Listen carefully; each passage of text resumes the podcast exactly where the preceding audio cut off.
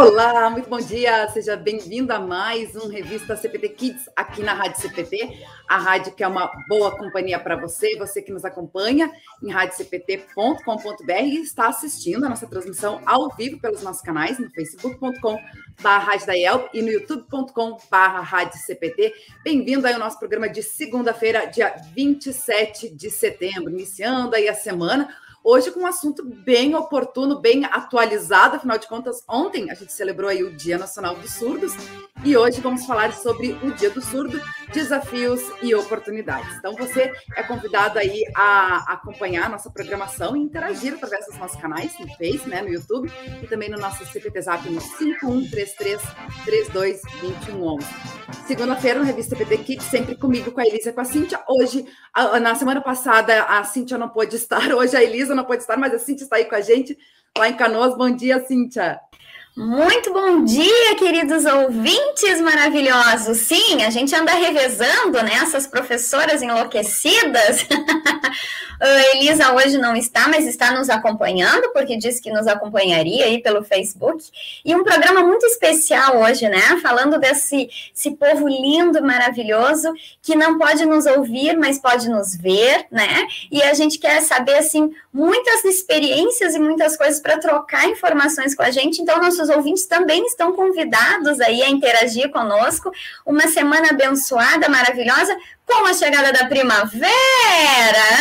Olha aí, combinandinho. Um maravilhoso aí, né, Sim, alegria, trazer um amarelo, tudo amarelo. Tudo amarelo para trazer uma alegria para os nossos ouvintes queridos. Tem um solzinho amarelo, tenho minhas florzinhas amarelas aqui. Agradecer essa natureza linda que Deus nos deu, né? E que faz a gente ver tão com tanta plenitude poder observar isso agora na primavera. A rinite agradece, mas tudo bem, não tem problema, a gente toma um antialérgico e vai ser feliz com essas plantinhas lindas e maravilhosas aí. Uma ótima ah, semana e um excelente programa para nós. Amém, amém, que bacana. Aí é você falando da alegria aí, trazer esse solzinho, essas cores amarelas, flores amarelas e tudo mais. O nosso programa, além de alegre, vai ser doce hoje, Cíntia, porque nós vamos é. até a terra do doce.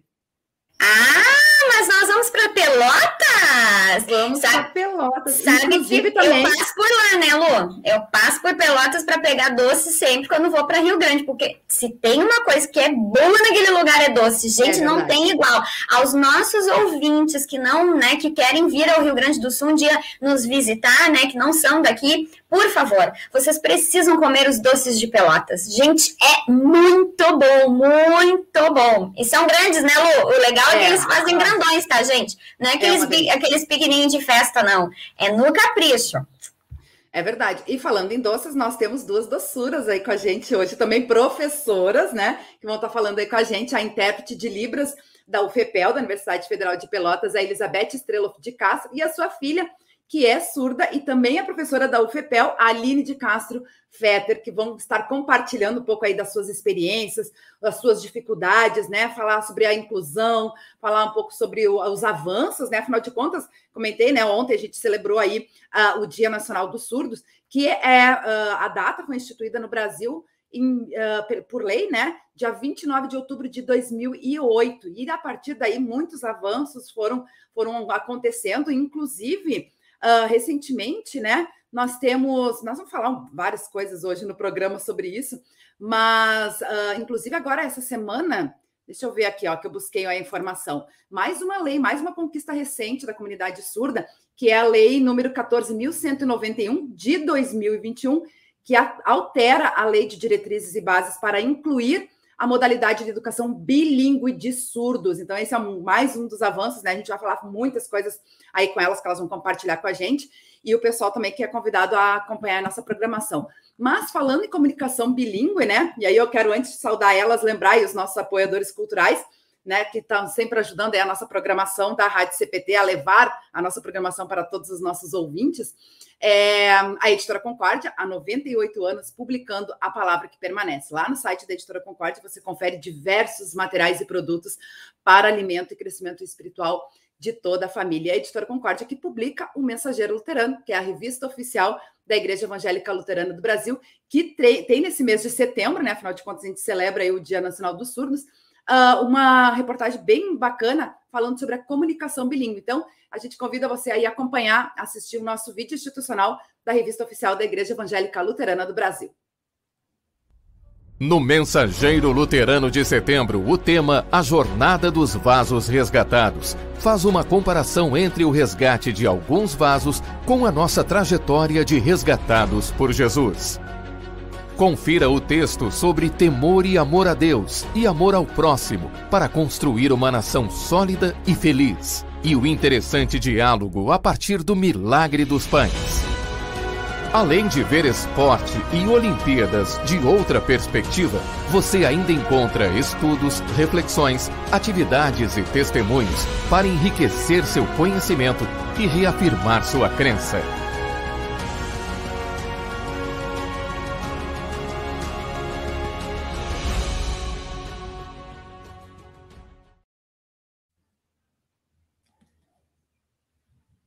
Que bacana. Então, esse é a revista oficial da Igreja Evangélica Luterana do Brasil, que você pode estar assinando, inclusive, né, lá no site mensageiroluterano.com.br. Fica a dica para que você dê uma assinatura de presente. Eu trouxe aí o mensageiro que tem esse assunto aí sobre o, o dia do, dos surdos, né, com a comunicação bilíngue. A gente, esse assunto ele é bem amplo na nossa igreja, bem abordado, né? A inclusão faz parte aí do, do nosso trabalho, da nossa missão também como cristão.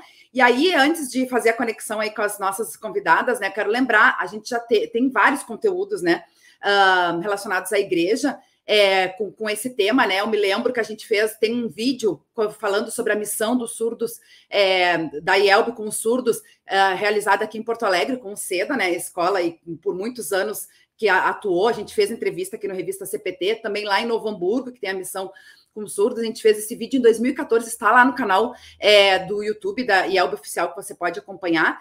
E também o Revista CPT de novembro do ano passado, que a gente também uh, trouxe aí, conversamos com a, autora do livro é, Por Amor a um Filho Surdo, Buscas e Soluções, que foi, inclusive, lançado na Feira do Livro naquele ano, e ela esteve com a gente aqui, o pessoal pode resgatar lá no nosso podcast.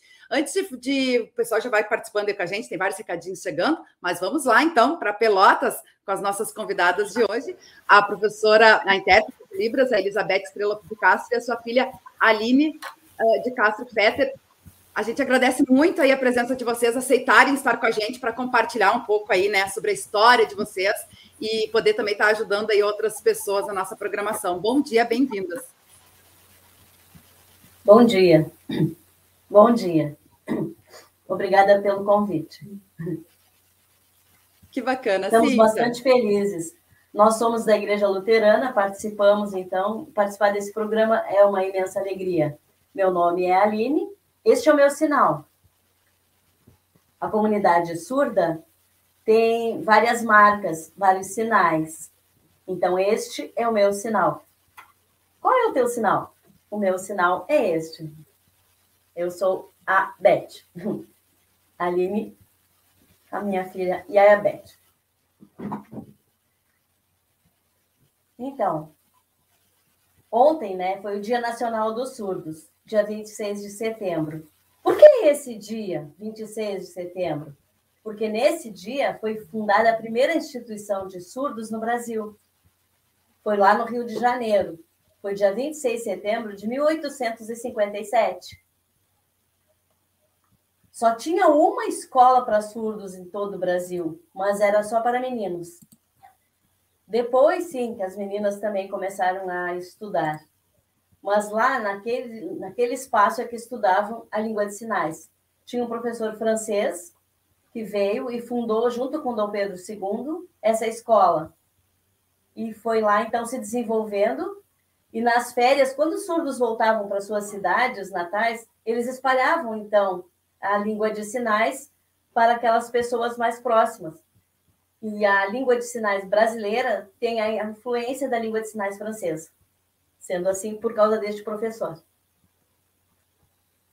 Então, foi se desenvolvendo durante muitos anos, foram sendo criadas escolas para surdos em todo o Brasil. Isso foi muito bom, é uma coisa bastante positiva que a gente tem para contar da história dos surdos. Depois, em 1880, tem uma, um marco muito triste na história do mundo dos surdos, porque aconteceu um Congresso Mundial de Educação de Surdos em Milão, lá na Itália.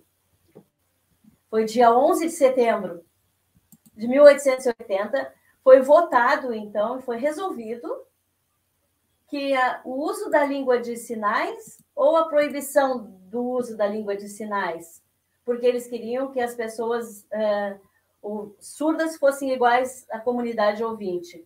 Então, foi nesse momento proibida a língua de sinais em todo o mundo. Os surdos não puderam participar desse congresso, porque os professores sabiam que os surdos iam defender a língua, porque é a língua dos surdos, né? Mas a maioria é, venceu e então aqui no Brasil também foram proibidos de usar a língua de sinais, mas a, expo a exposição, a espontaneidade dos surdos é a língua de sinais. Mas como eles não conseguiam, eles eram amarrados. Isso aconteceu na história dos surdos. Eles eram amarrados. Isso é a nossa história real. Também apanhavam nas mãos com réguas para que não usassem a sinalização. E muitos desses ficaram é, traumatizados com essa situação e fomos obrigados, então, a analisar. Mas eram feitos aparelhos auditivos, tecnologias avançadas para consertar essa falta, para comparar que vocês têm que ser ouvintes. Então, isso aconteceu com o povo surdo. Mas, na verdade, não adiantou nada, porque o surdo usar a língua de sinais é natural. Deus nos fez surdos, né? Então, durante muitos anos, os surdos é, lutaram contra essa proibição das línguas de sinais, mas isso foi uma obrigatoriedade deles falarem.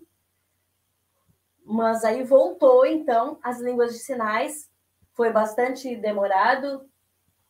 1980, lá na igreja em Porto Alegre, na Escola Concórdia, no Seda, lá, que começou, então, as, é, o uso das línguas de sinais, é, foi buscado lá nos Estados Unidos, pesquisas, e conseguiram então se desenvolver. E por causa disso, dentro do Brasil, a língua de sinais também, é, come, a língua de sinais se propagou.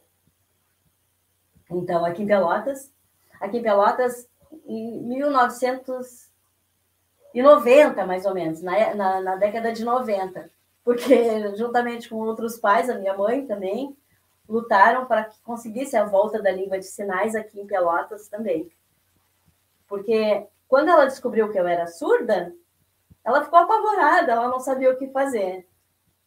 Então, quando eu entrei na escola especial para surdos, é a escola, esse é o sinal da escola, o nome da escola é Escola Especial Professor Alfredo Dube, ainda não podia usar língua de sinais, também era proibida. E ela achou que era bom, porque era discreto, não mostrava que a filha era surda. Era, era, era esse o sentimento que a minha mãe tinha. Mas aí minha mãe percebeu que a oralidade dos surdos olhava, olhou os surdos mais jovens e adultos da escola, disseram para a mãe é preciso, é importante que ela aprenda sinais. E a mãe tinha dúvidas com relação a isso, bastante dúvidas. Mas aí ela foi se desenvolvendo, ela foi olhar um filme. Ah, é, Lágrimas do Silêncio era o nome deste filme. O que moveu a minha mãe, é, uma frase que a personagem surda falou. Tinha uma, a mãe era ouvinte, a personagem era surda. E essa menina, a mãe dela não aprendeu a língua de sinais nunca. Só oralidade, só oralizavam. E elas brigavam muito, elas não se entendiam direito. E aí um dia a filha pegou e disse: assim, Eu aprendi a falar por você e você não aprende língua de sinais por mim? E isso foi, isso foi bastante chocante para minha mãe naquela época. E ela disse: Eu não quero ouvir isso da minha filha. Então ela começou a fazer vários testes comigo. Se falar era importante ou se era a língua de sinais que era mais importante. Então ela teve certeza que a língua de sinais era o mais importante para mim. Então ela lutou juntamente com a comunidade surda, até que a escola liberou também, mas não, não terminou o oralismo continuou língua de sinais andando junto com a oralidade, né? Tínhamos que fazer é, oral, é, falar, mas também junto com a língua de sinais. Mas eu não sofri muito. Eu não sofri aqueles castigos de baterem na mão, de amarrarem as mãos, porque naquele já era um outro momento. É esse sofrimento, esse aprendizado já estava mais flexível, porque andou junto a língua de sinais com, o, com a oralização. Também eu aprendi português, a, a língua de sinais, é a primeira língua, né? É a minha primeira língua, e a segunda língua, então, é o português escrito. Libras é uma língua, é uma língua natural para os surdos, porque como a gente não escuta, como que a gente vai receber as informações? Né? Nós precisamos aprender todas as coisas. Então, só fala não adianta nada. Só ler o português, vamos ficar ignorantes, não vamos aprender as coisas. Mas, com a língua de sinais, sim, nos possibilita essa construção. Nós conseguimos entender o português também, conseguimos aprender todas as coisas. A minha mãe me ajudou muito. Ela também sabe Libras e também aprendeu português e me ensinou. A gente teve muita troca. Toda a minha família, meu pai também aprendeu a língua de sinais, o meu irmão ouvinte, o Rafael, ele é dois anos de diferença mais novo do que eu, então ele aprendeu a língua de sinais. Ele me ajudou muito no português, porque quando a gente brincava, tinha ele me, me dava o nome das palavras, o nome dos brinquedos, e eu aprendia no português. Eu convivi muito com os surdos na, na escola e construí a minha identidade surda, porque eu também tinha uma professora surda. Ela sempre mostrava para nós que surdos têm capacidade. Vocês precisam acreditar em vocês. Vocês podem acreditar. Ela nunca mostrou, ai, vocês não podem isso ou aquilo porque vocês são surdos. Vocês não são coitadinhos, não. A minha mãe também falava, tu não é nenhuma coitada. Força, seja firme. E eu aceitei isso, aceitei fácil ser surda. E fui me desenvolvendo com felicidade. Claro, teve alguns momentos que eu ficava triste porque eu, eu, eu era surda, porque eu era criança e não sabia explicar. Porque eu via as, as vizinhas, né, as crianças vizinhas conversando e eu me sentia excluída. Mas, se eu estava sozinha com uma outra amiguinha, a gente conversava em língua de sinais. Mas quando chegava mais crianças, eles esqueciam de mim, eles esqueciam completamente de mim, e eu me sentia triste porque eu ficava excluída, eu ficava isolada. E, e isso eu pensava, ah, isso é porque eu sou surda. E hoje eu entendo. Hoje eu entendo. Não é porque eu, eu só ficava excluída daquela comunicação.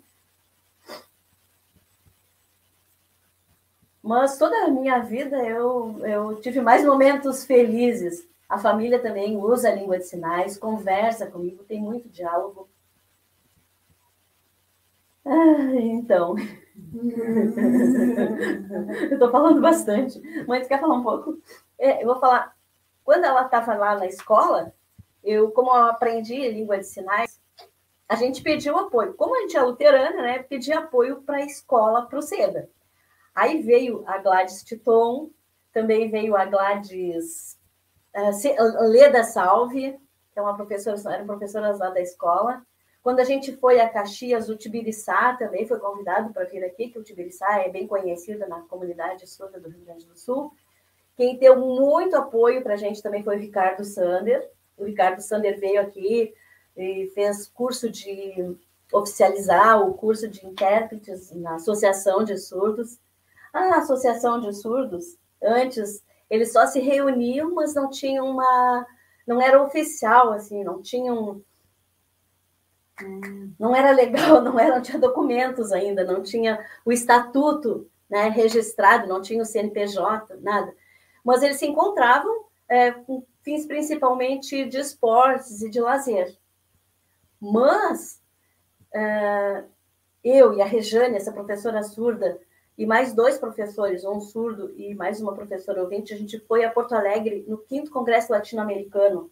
Esse congresso nos, nos impulsionou no, nos fez ver né, que realmente. Isso foi 1999, abril, abril de 99. Então, esse congresso ele nos impulsionou. A, a gente ficou sabendo que ia ter um congresso em São Paulo. E a gente foi a São Paulo, em junho. Em junho do mesmo ano, de 99, a gente foi a São Paulo. Foi lá onde os surdos despertaram, despertaram realmente lá nesse congresso em São Paulo, tinha muitos surdos fazendo palestras. E eles explicando sobre associações de surdos, das escolas. E foi um despertar para nós aqui de Pelotas. E nós precisamos realmente fazer oficializar essa, precisamos mudar, precisamos melhorar. Nós precisamos pensar nas, na, nas políticas que, que, a, que a associação pode nos dar. E no retorno, rapidamente a gente fundou, oficializada, né? Então, aqui em Pelotas, a, foi dia 25 de julho de 1999. Foi o despertar em junho, abril, na verdade. São dois professores surdos foram, foi a mãe, mais outra professora ouvinte. Ela queria que eu fosse no congresso. Eram quatro dias, foram quatro dias de congresso. E ela se sentiu muito angustiada e se sentiu até um pouco culpada por não ter me levado, mas eu não queria ir porque eu tinha 12 anos, né? Então eu não, não quis participar disso. Aí eu disse, eu não vou, eu não vou ficar sentada lá vendo palestra, eu não quero. Mas, no último dia, ela voltou para Pelotas na sexta-feira e disse: Vamos que, vamos que tu é importante, é bom que tu vá, tu precisa ver surdos de outros países, tu vai gostar e eu vou te levar. Aí fomos só sábado de manhã, era só sábado de manhã e a gente veio. São três horas, né? Três horas de viagem, três horas e meia para vir sexta-feira, para sábado de manhã, de madrugada, eu levei ela. Aí ela ficou super encantada, foi gostoso demais, me arrependi por ter perdido os outros dias de congresso porque eu não tinha ido. Tá, mas valeu a pena, aquele dia valeu muito a pena. Foi muito especial e foi uma marca bastante importante para mim. Então, quando a gente voltou, esses dois professores surdos Precisamos fazer, precisamos chamar os outros surdos, precisamos fazer participar de São Paulo. É verdade, precisamos ir para São Paulo. E a gente organizou então uma excursão e fomos. E novamente tivemos o apoio da Igreja Luterana, que era o pastor o Nilo Varros, que trabalhava lá, e o Ivan, que é meu primo, o Luiz Ivan Estrela, ele era pastor capelão do Exército, e ele nos abrigou. Eles, então, nos abrigaram, tinha mais um pastor lá também, nos abrigaram então na igreja, a gente não precisou pagar o hotel, e conseguimos, né? por Deus mesmo, porque era muito caro a gente ir, mas a gente conseguiu muitas coisas assim que era muito importante a gente ir. Então a gente orou, orou, orou, pediu e Deus nos abençoou. A gente conseguiu ir para São Paulo, que foi uma marca bastante importante, foi muito legal essa participação. E assim, eu tenho um profundo agradecimento né, com o pastor Nilo, Nilo Valls, e o pastor, é, que não é mais pastor, mas é pastor, o Luiz Ivan Estrela, né? E toda a comunidade surda que nos apoiou para a gente conseguir ir. Então, na, na, volta a gente fundou a associação, abriu curso de intérpretes em Pelotas, concurso de intérpretes em Pelotas, chamamos então o professor Ricardo Sander para fazer esse curso. E aí foi se desenvolvendo, aí tu saiu, tu te formou na oitava série. Aí terminei o ensino fundamental, então, lá nessa escola especial para surdos, na escola Alfredo Duque. Eu precisava sair porque a escola não tem segundo grau, não tinha, e até hoje ainda não tem. Aí a gente foi então para a escola do Colégio Municipal Pelotense. Lá tínhamos intérpretes, e a gente combinou o grupo da oitava série e todo mundo para a mesma sala para se sentir mais seguro, porque seria inclusão, algo novo para nós, algo bastante novo. Estaríamos então junto com ouvintes na sala de aula. Na verdade, foi um choque cultural que a gente teve lá porque é outra língua, tudo diferente, tudo novo, e nós nos sentíamos é, um, um pouco mais abaixo daqueles ouvintes, assim, inferiores, mas na verdade hoje eu entendo, não eram, não, né, não éramos inferiores, porque os ouvintes têm mais informações que nós outros, muito mais informações em todas as áreas, e nós tivemos que nos esforçarmos mesmo e conseguimos então nos formar. Só no primeiro ano que eu fiquei no ensino médio. Mas eu queria fazer magistério, eu queria ser professora. E eu tinha outra colega que a gente então participou do curso do magistério. E então a gente se formou professora e nós conversávamos então com os professores para que ensinássemos, para que eles nos ensinássemos, para que eles nos ensinassem como seria a didática para um surdo, porque não tinha nada disso ainda, não tinha nada. Eles não estavam acostumados, os professores não estavam acostumados a trabalhar com surdos. Nós éramos a segunda turma da, do, do Pelotense que estava fazendo magistério. E, eles fizeram, então, um curso de capacitação, onde veio a professora Lodenir, professor a Madalena Klein, também vieram, e, é, e outras pessoas também. Bem, nesse momento, a gente aprendeu bastante coisas. Os professores, então, perguntavam como é que era, como é que nós aprendemos sendo surdos, qual, qual o jeito de surdo de aprender, e várias metodologias a gente dizia, professor, temos que nos temos que adaptar juntos isso, porque a gente não conhece a didática, mas a gente sabe como, o, como é que é o aprendizado do surdo.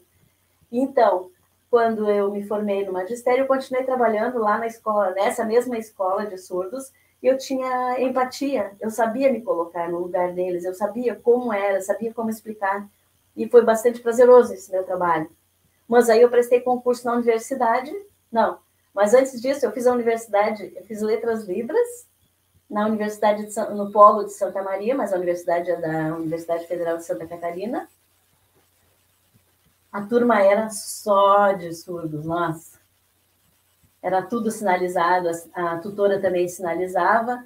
Tinha professores, alguns professores eram ouvintes, outros professores eram surdos, mas os professores que sabiam a língua de sinais falavam diretamente conosco tinha alguns professores que eram ouvintes, mas não sabiam completamente a língua de sinais, mas eles faziam a utilização dos intérpretes de Libras. Quando eu estudei no Pelotense, os professores não sabiam a língua de sinais, tudo estava começando. Mas aí tinha sempre o intérprete de Libras fazendo a nossa intermediação. Mas a gente não estava acostumado com um intérprete em sala de aula, porque no ensino fundamental, a escola de surdos era tudo diretamente com o professor é, fazendo a língua de sinais. E aí a gente não conseguia olhar o professor, é, foi difícil essa adaptação, né? Tinha que olhar para o intérprete, mas a gente queria ver o que, que o professor estava falando, mas depois a gente foi se adaptando e se adaptou então a esta situação. Eu me formei então, eu trabalhei então dentro da escola Alfredo Dube, e aí então prestei concurso na universidade aqui no UFPEL, e eu precisava sair da escola, porque tinha é, é, dedicação exclusiva. Eu chorei muito, eu, eu me senti um pouco culpada, porque eu não queria deixar as crianças surdas, fiquei preocupada com a educação daqueles surdos, é, mas uh, todos os professores, tinha outros professores, eu tinha outro projeto, eu posso fazer projetos, incentivar o neto, pode fazer projetos, voltar, trabalhar na escola com as crianças. É, e assim foi indo, e assim foi indo, e depois, quando ela começou a trabalhar na universidade. Vai falar de front? tá. Ah, mãe. Ela aprendeu a língua de sinais. Aí os surdos precisavam de. Em qualquer lugar precisava de intérpretes. Falam, ah, a mãe da Line, a mãe da Line, a mãe da Line sabe Libras. A mãe da Line. Chamavam muito a mãe da Line, né? A Beth. E a Beth ia voluntariamente em vários locais trabalhou de intérprete durante muitos anos, sozinha. Aí depois Pelotas era muito grande, tinha muitos surdos, né? Ela não podia só depender só dela. Então foram, né, outros intérpretes também, foi isso em 99, quando o Ricardo veio aqui e fez o curso de, de intérprete. Mas desde 90 era a Beth sozinha. Teve casamento, casamento da Rejane, dessa professora lá da escola Alfredo Dube. É Rejane Rose, também é igreja luterana. O esposo dela também, ela foi minha professora, minha influenciadora também.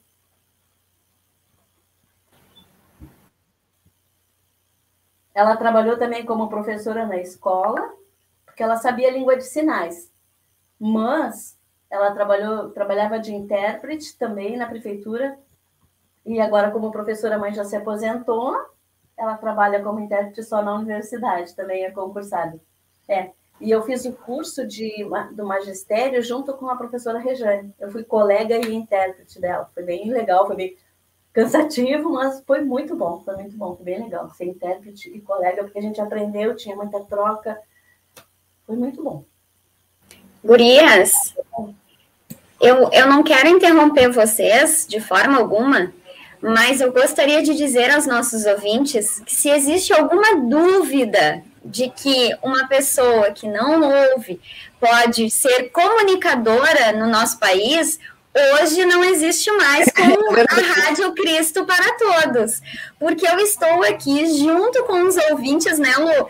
Embasbacada, de boca aberta com essas duas, porque elas são comunicadoras, gente. É verdade. Ana, se você precisar de comunicadoras para a rádio que trabalhem com a comunidade surda, aqui estão as representantes para isso. Parabéns! Vocês é. estão de parabéns! É verdade, estava pensando a mesma coisa, emocionada. Aliás, estou lendo aqui os comentários, né? Várias pessoas comentando isso também, né? Que estão emocionados ouvindo a história delas. E realmente, como eu tinha falado, né, Cíntia, a gente uh, comentou que o programa hoje ia ser doce com essas meninas aí, né? E, e, realmente é lindo de ver. E a, e a, gente não precisa nem fazer perguntas, né? Elas trouxeram tantas coisas bacanas, assim, contando a história e mostrando a importância do apoio da família, da família ter essa compreensão, né? De que a, somos a, todos nós somos diferentes, todos nós temos as nossas. É... Eu acho, ô Lu, algumas coisas bem pontuais as gurias estão colocando aqui, e eu acho bem legal. Primeiro, essa questão dessa, desse início dessa vivência, né? Quando a gente nasce com uma necessidade especial, qualquer uma delas, né? Desde as mais graves até as, as de aprendizagem, por exemplo. A gente tem um processo, um processo de aceitar, um processo de entender, um processo como a mãe, né? Que teve que que, que, entender qual seria o processo mais importante para a filha. Então, isso foi assim, ó, de uma valia incrível. Muito obrigada por compartilhar isso com a né, gente. Cíntia? Porque a, a, Elizabeth ela tem três filhos, sendo dois uh, surdos e um ouvinte, né? Então, Exatamente. Então. E, e mesmo, com certeza, a Elizabeth pode falar isso, né? Mas certamente o teu filho ouvinte também tem, tem necessidades especiais que tu tem que ter esse carinho, essa atenção também, né? Então é, é, é, lindo de ver essa, esse envolvimento, né? Toda essa atenção. E aí eu quero fazer uma pergunta é, para a Aline, né? Porque ela comentou aí tanta coisa, né? Dos, por exemplo, dos congressos em que pôde ter comunicação com surdos de outros países, né? De outras com outras realidades. E a gente sabe que isso também influencia, impacta, né? No, no desenvolvimento, na comunicação, né? É como que a sociedade em geral, os governos, as escolas, né, dão essa oportunidade, essa possibilidade para ajudar na inclusão dos surdos, né? A gente, a Aline trouxe aí história, né, e tudo mais da comunicação é, da, da, bilíngue, né? E aqui no Brasil foi reconhecida como língua oficial Libras em 2002, né? Em função justamente do desenvolvimento de políticas de inclusão para a comunidade surda. E aí eu te pergunto, Aline, como é que você vê, né? De lá para cá são quase 20 anos, né? E a gente tem também as tecnologias hoje, né? Vários aplicativos que podem ajudar também na comunicação, né? Uh, dos surdos. É, como é que você vê assim quais os avanços e o que, que poderia ainda falta melhorar, né? Relacionado inclusive a outros países? Tá bem, boa pergunta. Então, essa relação com outros países, na verdade, cada país tem a sua língua de sinais. Não é igual, né? É, é como vocês, é, a língua oral também é diferente. Nós falamos o português, lá nos Estados Unidos falam inglês, né? Na Europa, cada país fala a sua língua, francesa, né? Então, as línguas de sinais também são, é, são próprias do país onde vivem esses surdos. Tem influência, sim, tem influências. Aqui no Brasil, a língua de sinais francesa teve bastante influência, mas eu já fiz um curso, o nome do curso, do curso é Fronturns, com objetivos de construção de liderança.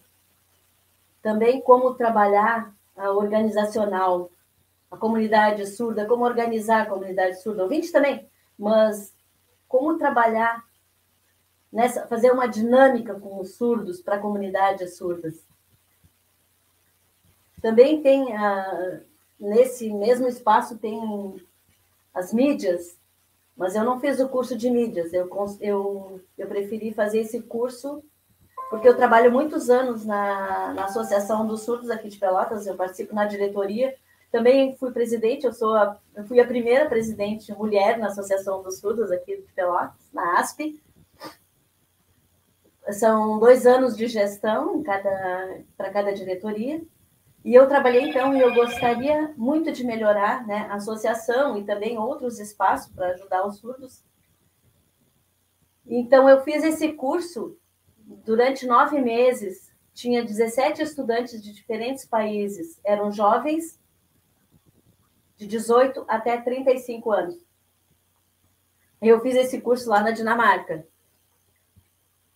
E eu fui, foi, foram vários, de 17 países diferentes, cada um com a sua língua, mas no curso, dentro da sala de aula, eu tinha que esquecer a minha língua, cada, cada país esquece a sua língua, e nós usávamos qual língua, então? Uma língua de sinais internacional. Existe uma língua internacional de sinais. E com essa língua a gente se comunica, então. Antes, eu sabia pouquíssimo, pouquíssimo.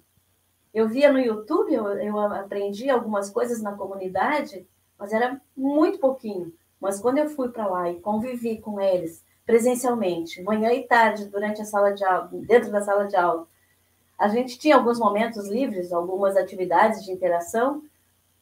Eu fiquei durante nove meses lá na Dinamarca e tive essa experiência maravilhosa. Eu convivi com várias culturas de outros países e a gente ficava conversando, como é que é tal sinal na tua língua, como é que é tal sinal na tua língua, e, e a gente fazia essas trocas, a gente interagia bastante.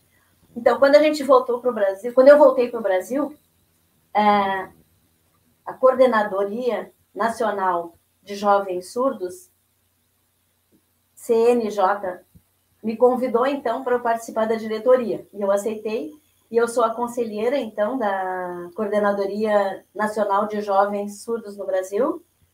E a gente tem programado, e neste momento a gente está programando eventos em cada um dos estados, encontros de jovens surdos, para que talvez o ano que vem a gente espera que a pandemia deixe isso acontecer, que a pandemia passe, que a gente possa ter um encontro presencial.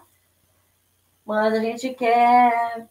Tem vários estados aqui que não, não faziam encontros. Mas aqui no Rio Grande do Sul já teve seis encontros de jovens surdos do Rio Grande do Sul. Mas outros uhum. estados, a maioria dos estados nunca teve uhum. isso. Vai ser o primeiro encontro. E, então eu estou ajudando nesse desenvolvimento também para que os surdos se empoderem, para que os surdos é, percebam que eles podem ser líderes, que eles têm direitos essas coisas assim, para que eles possam aprender a lutar também. Nós precisamos disso. Eu estou encantada, gurias, com vocês. Encantada! Enca... Lu, que programa! Muito obrigada, gente! Quanto aprendizado, né? né? Assim, Quanto aprendizado! Né? Eu ia dizer isso, sabe? Essas duas nos repre... né, representam empoderamento o que eu posso fazer quando eu tenho a bênção de Deus, quando eu tenho Deus comigo no meu coração e quando eu sei o quanto eu posso fazer, independente das minhas habilidades, das minhas necessidades. Vocês estão de parabéns e se vocês me permitem, gurias, Lu, tem alguns recadinhos, eu não consigo tem ler. Vários porque eu fechei o meu Face aqui, abriu, então eu perdi alguns. Mas, gurias, tem recadinhos específicos para vocês de famílias queridas, que eu tenho meus amigos queridos aqui na congregação Castelo Forte, e eu sei Nossa. que são família, e tem recadinho para vocês aí, né, Lu? Verdade, verdade. Vamos ler então, né? Mandar um abraço aí, ler o pessoal que está participando com a gente. O Carlos Plamer, no Rio de Janeiro, bom dia, tá sempre ligadinho pelo YouTube. E aí tem várias participações aqui no uh, Facebook, inclusive a Elisa, né? Que não pode participar com a gente, mas está acompanhando aí e comentou aqui com a gente também. Estou encantada, acredito na aprendizagem de todas as formas e de todos os jeitos. Lindo momento. É o recadinho da Elisa, beijo aí para Elisa. A Iselda Bund, de Pelotas, está com a gente aqui também. Ó, bom dia. Uh, Norma Guiar também, bom dia, parabéns. A Elisa Teskfeldman está sempre ligadinha com a gente. Bom dia, amadas Luane e Cíntia, demais participantes e ouvintes desta querida rádio, sempre acompanhando com meu amado Renato Abraços e abençoado programa. Depois ela colocou outro recado aqui. Meu irmão, Otmar Tesk, é professor de surdos, mas não atuando no momento. E tem uma amiga que hoje mora em São Paulo, que é professora de Libras. Inclusive, fiz uma boneca enorme onde ela põe a mão dela uh, na mão da boneca e fazer os sinais para ela trabalhar com as crianças. Olha só que bacana, né? Que ideia bacana aí da Elisa, que a dica aí também para esse, utilizar né, essas ferramentas aí também para auxiliar no, no ensino e no aprendizado da comunidade surda. Mensagem diárias também está sempre com a gente. Bom dia, queridos amigos. Uma linda segunda-feira a todos. Que alegria ouvir a Rádio CPT. Que Deus os abençoe e proteja sempre. Amém. Grande abraço a todos. Obrigada aí pela participação. Deixa eu ver quem mais está com a gente. A Márcia Prit também está sempre ligadinha, da Congregação São João de Rio Grande. A Flora Miller também está com a gente. Bom dia, me emociono ao ouvir a história delas. Deus abençoe. É verdade, é emocionante mesmo ouvir a história das, das nossas meninas aí, né? Uh, Leonardo Estrela de Castro, estou assistindo minha irmã e afilhada. Olha só que bacana. E a Marta Prit também colocou a Beth, é demais, um orgulho. A Elisa Tesqueldo, sem palavras para essas duas, que lindo. E a Norma Guiar também, bom dia, parabéns. Vou deixar aí, né? Vocês também mandaram os abraços pessoal, os familiares que estão acompanhando aí, Elizabeth e Aline. Então, pegar um abraço, abraço para vocês todos. É, tudo, tudo vem de Deus, a gente só, é, Deus é, capacita os que Ele escolhe, né? É, é isso é uma realidade. Porque quando eu descobri que, que a Aline era surda, eu tive uma conversa bem séria com Deus, né? Eu, eu fiquei assim, pô, eu tenho duas irmãs mais velhas do que eu, elas já têm filhos, e elas não, os filhos dela não têm problema nenhum, e, e eu tenho. É, e a minha filha é surda, o que, que eu vou fazer? Como que eu vou fazer? Né? E, mas aí eu orei e pedi, eu, eu senti, quando, quando eu soube que ela era surda, quando teve o diagnóstico da surdez, eu senti o chão saindo assim, é horrível, é horrível. Eu senti o chão saindo e eu caindo nesse chão. Mas quando eu busquei a Deus, que eu busquei, que eu me aproximei, que eu tive esse contato real com Deus, eu senti Deus me puxando, Deus me puxando pela mão e disse: está aqui teu chão, continua. A vida é linda, vai viver.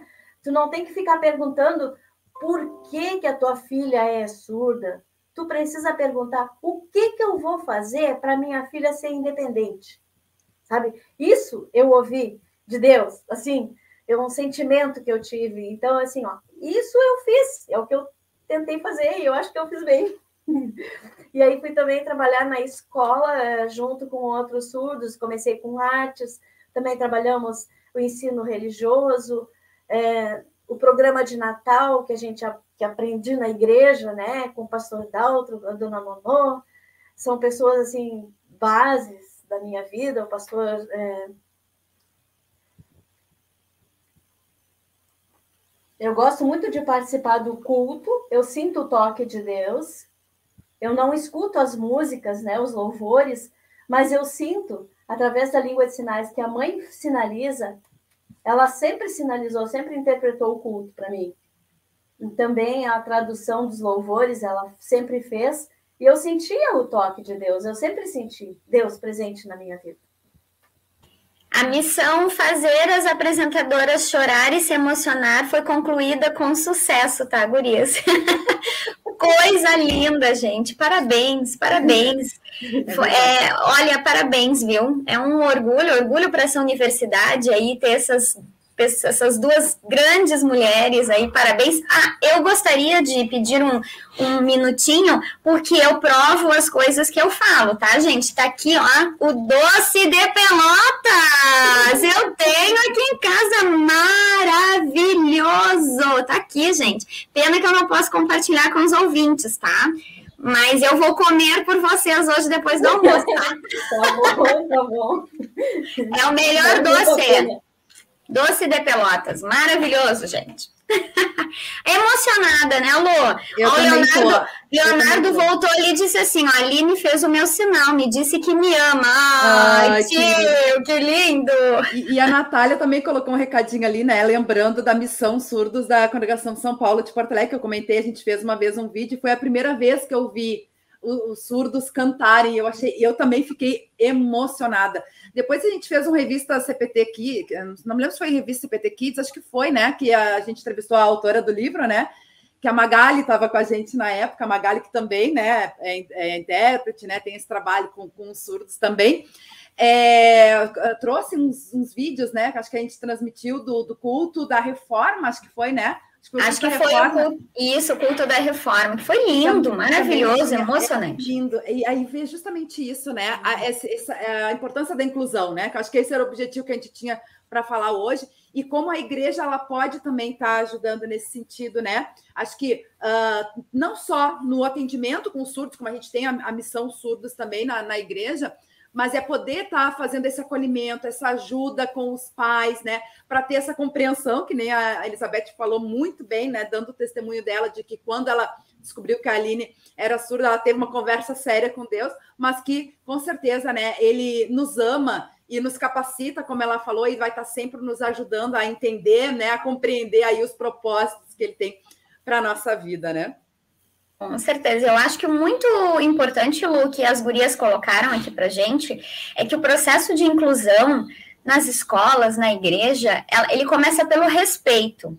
Porque incluir alguém não significa que essa pessoa tem que aprender o que nós fazemos, os típicos fazem. Não é isso. Ela tem as suas habilidades, as, tu, as suas necessidades, e a gente precisa conviver com essas habilidades e necessidades. E isso significa que se nós precisamos aprender alguma coisa, como por exemplo a língua de sinais, a gente precisa aprender para que a gente conviva todos, né, em igualdade. Então, acho que isso é uma mensagem muito legal que as gurias estão passando para nós. É, elas correram atrás de informações para conseguir viver bem em sociedade, mas nós também precisamos nos preparar e viver bem em sociedade com as pessoas que não ouvem, né? Então, porque Libras, pelo que a gente sabe, é a segunda língua do Brasil. Então, a gente precisa sim ter muito entendimento, saber, para que elas se sintam realmente incluídas. E isso é para todos, né? Mas em especial com o nosso programa de hoje, que eu estou apaixonada. Gurias, vocês são ótimas comunicadoras, né, Lu? Fica a dica aí. Um CPT que a gente não puder estar presente, Rodrigo, tu pode chamar essas gurias aí, que elas são ótimas comunicadoras, né, Lu? É, com certeza, verdade. Cíntia, você Vai, falando, eu me lembrei. e, e volta e meia ah, tem pessoas... Ela queria falar ainda que todos os sábados a igreja de Porto Alegre, né, durante a pandemia tem o pastor Rafael Otti, tem o pastor Rafael Otti, e ele faz estudos virtuais, estudos bíblicos virtuais.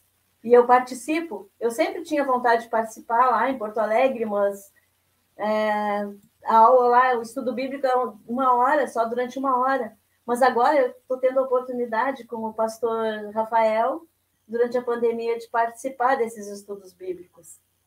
E com outros surdos virtualmente, né? Pelo Meet, a gente faz lives e a gente tem aprendido mais da palavra de Deus através da língua de sinais. O pastor é, Rafael Ott faz diretamente na língua de sinais e isso está sendo muito bom. E aí eu fico pensando, e depois da pandemia, será que ele vai continuar com esses estudos virtuais?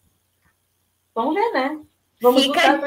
O incentivo da IELB, né, da Direção Nacional, que continue, é que sim, né, Lu? Continue, né, essas programações, porque a gente acredita que isso veio para ficar, né? Então a gente vai ter que conciliar, né? Ter uh, esse momento híbrido, como a gente diz, né? É o presencial e o virtual. Então vamos torcer para que continue também, né? E seja mais uma oportunidade aí para vocês.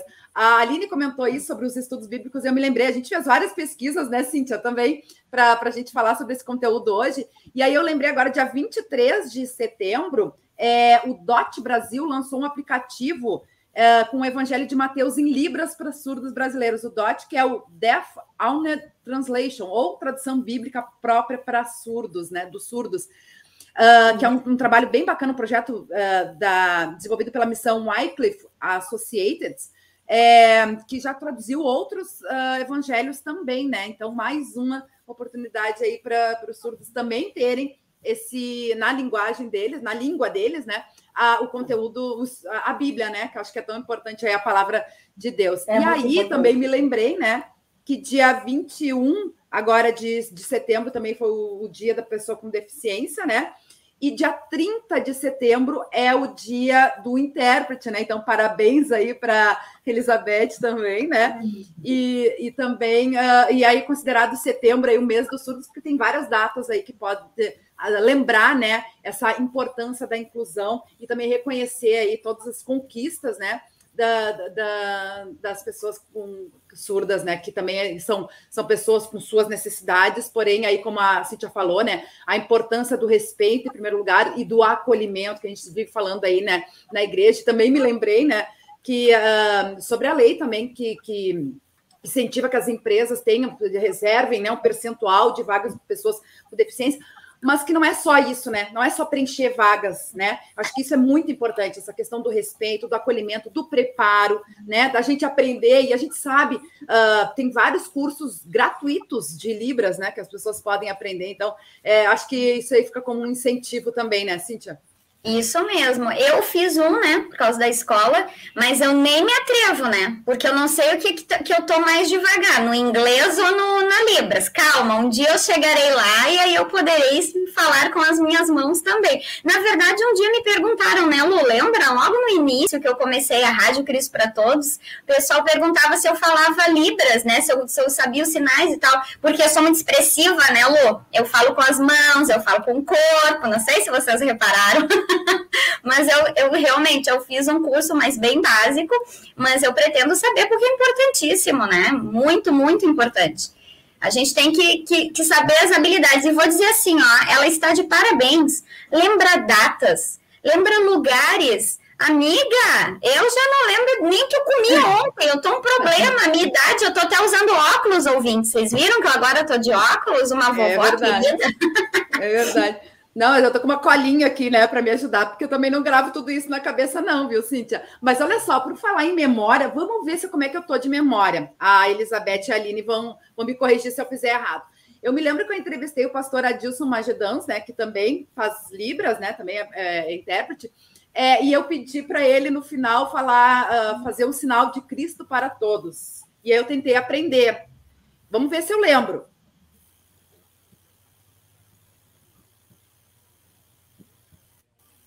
É isso? É isso aí. De certo, ó, viu? Minha memória então tá boa, viu? Ou também assim, dessa forma, para todos. Ah, é, eu lembro que era assim, né? É. Eu até fiz errado, é acho todo, que eu fiz acima. Mas aqui que... também engloba todos, também faz todos. Ah, eu gostei assim, ah, ó. Do jeito que tu fizeste, é, tá certo, tá certo também. Tem duas opções. Tu queria falar uma tu queria fazer uma dica? Uma dica importante na Igreja Luterana do Brasil, para que abram cursos de Libras, para que os surdos possam ser mais incluídos nos cultos, cultos nas servas, dos jovens. É uma dica para que realmente tenhamos essa inclusão, que tenham mais cursos de Libras. Quando eu era jovem, eu participava da UGPEL, que é a União Juvenil Emanuel de Pelotas. Eu fiz oficinas de Libras. É, é normal, começou com um grande grupo, mas depois diminuiu. Mas aí eu tive amigos que se comunicavam comigo. Hoje, eu vou ao culto, eu já sou mais velha e eu não comunico com mais pessoas, né? só com aquelas que são mais íntimas, só alguns daquele grupo. Mas eu acho bastante interessante, muito bom que outros surdos, outros amigos também tenham, participem da igreja.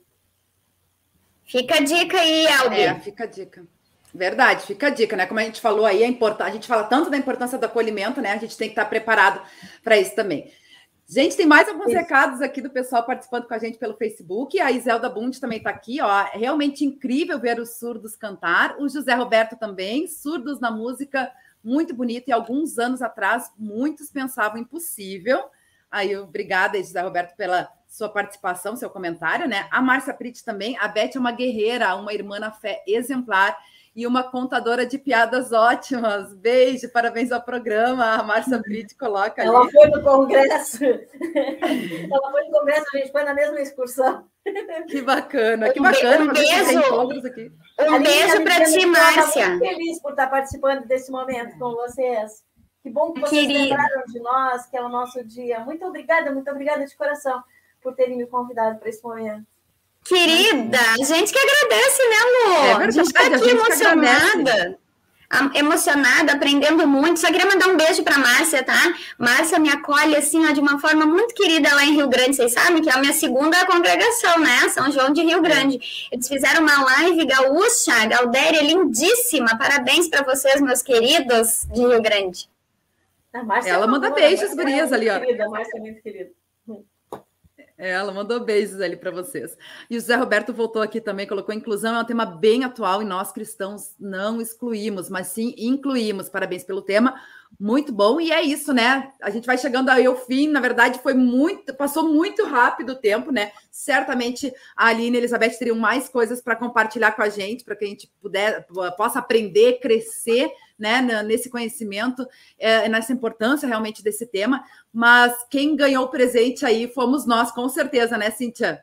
Com certeza. E sabe que já descobrimos que são excelentes comunicadoras e já estão convidadas para voltar à, rádio, não só no Kids, né, Lu? Mas Verdade. podem voltar aí, dar um, altos depoimentos e fazer um programa especialíssimo aí, porque amamos. Muito obrigada, muito obrigada mesmo. Estamos nós lá com o coração. Nós agradecemos a oportunidade. Coração aquecido um com vocês. ah, só faltou uma coisinha assim. Eu e a Aline agora estamos fazendo mestrado. Eu já fiz a minha defesa e ela está quase terminando. Ela termina em dezembro. Olha. Atenção, ouvintes, as pessoas com mestrado aqui serão mestres. Hello para você que é recém está na segunda pós. Acorde! Olha só que benção que Deus abençoe ricamente aí vocês, que vocês continuam sendo né, esse exemplo e instrumento de Deus também na vida das pessoas. Tá bom, obrigada. Muito obrigada. Foi um programa incrível, abençoado. Obrigada mesmo. A gente Esperamos amou... o próximo. Esperamos o próximo, não é ouvintes. Esperamos o próximo. Valeu, Cíntia, também por estar com a gente aí, né? Mais uma semana. Que Deus abençoe essa semana de trabalho também na sua vida e até semana que vem. Para vocês também, uma semana abençoada. Deus abençoe, que Ele nos proteja. Bem-vindo à primavera, esse momento tão lindo, tão maravilhoso. Trouxe até meu solzinho. Colorido. Beijo para vocês, gente. Fiquem com Deus. Uma semana incrível para todos vocês. Beijo. É isso aí. Obrigada. É isso aí, um abençoado início de semana a todos que nos acompanharam. Lembrando que o nosso programa é gravado, né? Você pode acompanhar depois e também compartilhar para que mais pessoas tenham acesso ao nosso conteúdo. E não esqueça, segunda-feira também é dia de Homens de Fé, aqui na Rádio CPT, duas horas da tarde, o pessoal da 3LB, da Liga de Leigos Luteranos do Brasil, e também da Hora Luterana, sempre conteúdo bem atual aí para para a nossa audiência querida aí, duas horas da tarde, na Rádio CPT, a rádio que é uma boa companhia para você. Eu volto amanhã, mais um Revista CPT, eu, pastor Evandro Bintin, 10 e meia. Eu espero vocês ela classificava.